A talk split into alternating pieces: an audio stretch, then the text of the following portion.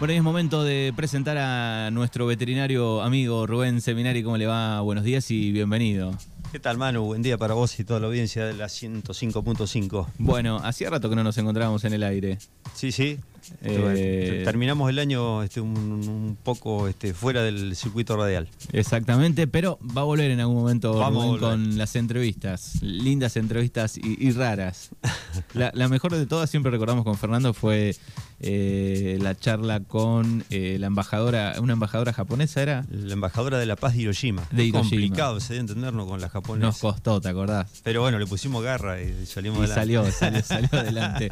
Bueno, pero a Rubén lo tenemos en modo veterinario hoy para charlar de un tema que está haciendo noticia eh, desde ayer y tiene que ver con la gripe aviar. eh, para charlar un poco sobre qué es, cómo se transmite, eh, cuál es el riesgo para los humanos, ¿no? Ayer te hablaba sobre el tema, bueno. Eh, Senasa alargó un comunicado, digo, había en algunos países algunos casos y apareció uno en Jujuy, me parece, ¿no? Claro, bueno, la gripe aviar eh, está de hace 20 años dando vuelta en, América. Eh, es una enfermedad que es, sumamente complicada para la producción aviar, la producción tanto este, de, pollo, eh, lo que uno habitualmente dice los parrilleros, o por la producción de huevo, porque literalmente este, elimina la, la población cuando, cuando entra, cuando afecta. Se habla de mortandad entre el 50 al 90%, y los que quedan vivos hay que matarlos también. Claro, estamos hablando de un, no sé, un criadero que hay Sí, un criadero 10.000 típico. pollos, hay que Ah. matar los 10.000 pollos. Y Le diste si la tecla, un, galpón es de 10.000 pollos. O sea, un galpón que agarra 9.000 para atrás y los 1.000 que quedan hay que, hay que matarlo por una cuestión sanitaria de prevención. Claro. Eh, y tiene, eh, hay dos cepas dentro de la, la influenza este, aviar o, o gripe aviar. Hay una cepa que es de, este, de, de bajo riesgo, baja patogenicidad, que es el término técnico, y hay otra que es altamente este, eh, eh, contagiosa y altamente letal, o sea, mata este, mucho sobre lo, que enferma. Y esa cepa, eh, que es la, la H5, es una cepa que ha matado humanos también. Eh, hay unas 800 muertes registradas en los últimos 20 años. Poquita en relación lo comparamos con el COVID, por ejemplo. ¿no? Sí, sí, el tema es que si... Pero es una zoonosis, tiene su riesgo. Claro, pero digo, hay que controlarlo, ¿no? Si no, se, se empieza a... Bueno, Argentina era su- hasta hoy es un país libre, nunca tuvimos. Este, la enfermedad arrancó en el norte, tuvo Estados Unidos, tuvo Canadá, México, este, lo han ido controlando. Ellos eh, tuvieron problemas a nivel industrial, digamos, los criaderos este, que hablábamos recién, tanto este, de, de- de carne como de, de huevo. Y hace unos días tuvimos la noticia que Bolivia tuvo, unos casos, que ellos ya han tenido problemas también en, en galpones de producción y Uruguay tuvo un caso de este, animales silvestres hace dos o tres días. Y bueno, Argentina ayer o antes de ayer eh, está haciendo control, el SENASA, en la zona limítrofe. Y en Jujuy eh, aparecieron muertos eh, nueve aves migratorias, que son tipo, tipo un ganso silvestre, este, de los cuales las muestras dieron positivas. Eh, con lo cual, bueno, se, se declaró esta, esta alerta sanitaria y hoy lo, lo que básicamente eh, está tratando Senasa y toda la, la cadena eh, es evitar que llegue a la línea de, eh, de explotación comercial, que no entre a los galpones, ¿no es cierto? Claro. Calcular que la producción argentina hoy mueve unos 100.000 puestos de trabajo. Eh, Entre Ríos es una de las provincias y provincia de Buenos Aires más importante en producción avícola y justamente el caso de Uruguay está muy cerquita del río Uruguay, vecino a Entre Ríos, con lo cual este, tenemos riesgo, riesgo cierto, digamos. ¿no?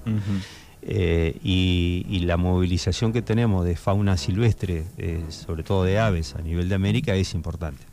O fíjate que muchas de nuestras casas tenemos este, estos pichitos tan bonitos como son las golondrinas. O las golondrinas, gracias a Dios en este momento se están yendo, no están viniendo, pero son animales que vuelan de 6.000 a 14.000 kilómetros, van los que más adentro van, van hasta Estados Unidos, con lo cual este, doy un ejemplo concreto de cómo se pueden transportar virus este, de un lugar a otro. ¿no?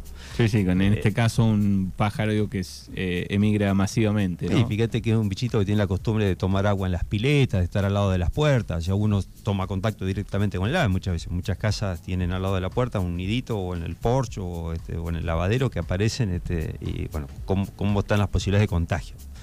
Eh, básicamente, te diría hoy lo, que está pasando es incrementar todos los cuidados en la parte industrial, que la parte industrial es este, evitar que alguien traiga los zapatos, o sea, nadie tiene que ir a visitar otro criadero, este, no traer animales nuevos, lo que se llama todo dentro, todo afuera, hasta que no se, se termina todo lo que está dentro del galpón, no se introducen animales nuevos. Hay que tener mucho cuidado con el manejo este, de lo que es la, cama, ¿viste? en los criaderos se pone abajo una cama, sean cáscaras o, este, virutas. Eh, esa cáscara tiene este, materia fecal, que es una vía de transmisión del, del animal. Se puede comer sin problema, no hay casos a humanos de transmisión por consumo de carne o huevo.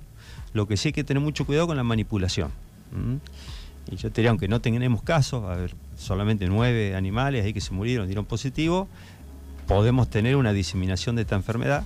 Eh, eh, y lo que se puede llegar a, ver, que ha pasado en otros países, que empiezan a morirse animales o tener síntomas. Empiezan a ver aves, no solamente gallinas, los pavos, los gansos, animales silvestres, los, cisnes, muchos animales este, eh, acuáticos. A ver, ya tenemos los chorlos que también son migratorios, las gaviotas que son migratorias, el gaviotín, bueno, un montón de, especies que son migratorias, tienen síntomas neurológicos, entonces se tambalean, este, empiezan a cambiar la, coloración, se caen en los criaderos, empieza uno a notar que toman menos agua, comen menos, baja la puesta. Eh, hay un gran, una preocupación a nivel industrial y por supuesto hay que tener cuidado, yo diría que no hay que este, desesperarse ni nada por el estilo desde el punto de vista humano, pero sí tener precauciones. Eh, el, tema es, digo, bueno, eh, la Organización Mundial de la Salud este, advirtió, ¿no? Que, bueno, que se tomen cartas en el asunto en cada país, digo, porque, bueno, este, rápidamente uno piensa en una pandemia, no sé, de gripe aviar humana, pero, digo, se tiene que controlar por eso, ¿no? Porque si no lo controlaríamos estaríamos hablando de otros números, tal vez. Ah, yo te digo, hoy el principal problema hoy es el tema este, económico las pérdidas que podría provocar esto. Para la industria, que, industria vive de eso, ¿no? Y la economía. Estamos hablando de 100.000 personas. Los argentinos comemos 43 kilos de pollo per cápita.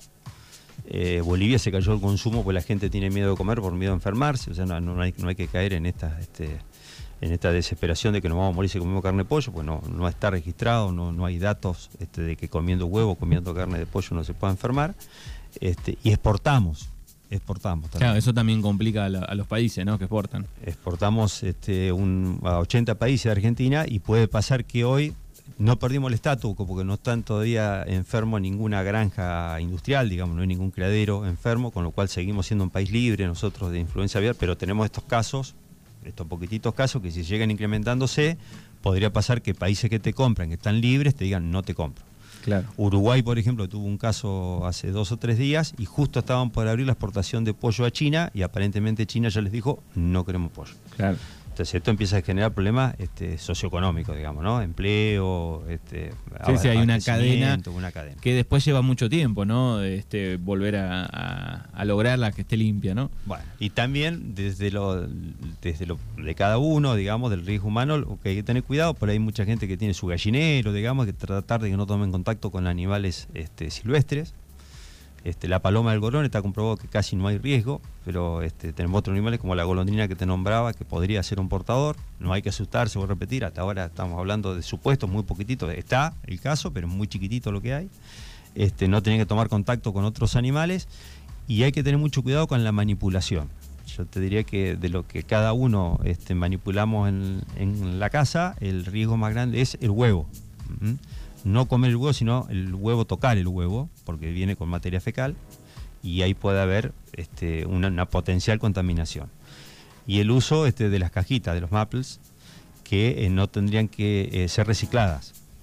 Porque si yo puse un huevo que estaba contaminado y vuelvo a llevar la cajita al campo donde traigo, lo vuelvo a traer al negocio. Ahí existe, digamos, la chance que pueda pasar. Puede pasar. Entonces lo ideal sería usar cajitas nuevas siempre, este, o papel, ¿Te acuerdas que en algún momento venían El tema es que no hay más diarios ya. Pero no, no, claro, pero, pero no, no reciclar entre comillas la cajita porque la cajita está contada y desinfectar el cartón no es fácil, digamos, porque si lo mojas se arruga. Este, Por lo menos hasta que sepamos que hay eh, cero casos. Lavarse mucho las manos con la cocina y cuando nos están escuchando las, las llamas de casa que estamos a empezar a cocinar, bueno, este, como siempre, este, lo que hablamos de muchas veces de la contaminación de la comida, usar una tabla específica para el pollo y no contaminarlo con otro, cocinar bien, este, y cuando uno manipula el huevo, comer el huevo sin miedo, pero sí tener cuidado de lavarse las manos cuando uno toca el, huevo, la cáscara, digamos. Sí, sí, pero el problema viene por la materia fecal. Y cuando lo ponemos en la heladera, donde lo vamos a guardar, qué hacemos con la cajita, no andar paseando la cajita arriba de la mesada que después ponemos las cosas para comer. Bueno, tenemos que ser ordenados en esto, no por esta enfermedad, sino por muchas estas, estas no, que no son está de más. enfermedades transmitidas por alimento,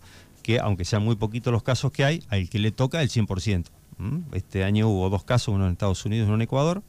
Eh, las dos personas que enfermaron fallecieron ambas, este, con lo cual al que le toca 100% de, de mortalidad, digamos, no hay joda. Claro. Este, lo que tratemos es que nadie se enferme, básicamente. Así que yo diría, mucha prevención, estar atento y, y sigamos comiendo pollo y comiendo huevos sin, sin, este, sin miedo. Este, no, no, no, no achicar el consumo, digamos, de esto, pues no tiene sentido. Este, y sí tener estas precauciones. Eh, el que- aquel que va al exterior este, se está recomendando no ar- mirar los pájaros lejos, digamos, no arrimarte a tocar un pajarito. Si estás en el campo, no hay un animal muerto, un pájaro, no, no tocar.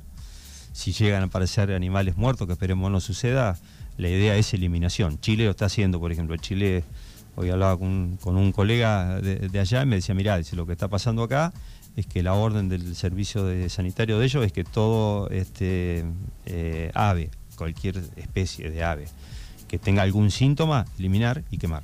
O sea, se lo mata al que está con algún síntoma neurológico o está, está raro, digamos, El quemar, digamos, este, asegura. esteriliza. Y están juntando en la playa por el tema de los animales que te decía que tienen que ver este, con animales relacionados al- a ámbitos acuáticos. eh, aparece un cadáver y se quema. Y donde aparece un criadero, eh, ahí vienen los lamentos del dueño del criadero, por supuesto, este, se elimina todo. Hay que matar todo lo enfermo y lo sano por el riesgo de contaminación. Este, esperemos que no, que no sea más que esto, que aparezca solamente en la fauna silvestre, que no perdamos el estatus de, de libre ante el resto del mundo y que no afecte comercialmente a la Argentina y por supuesto que no haya caso en humano. Ujú. Gracias, eh, Rubén, por este pantallazo. Bueno, gracias a ustedes, que tengan un buen día.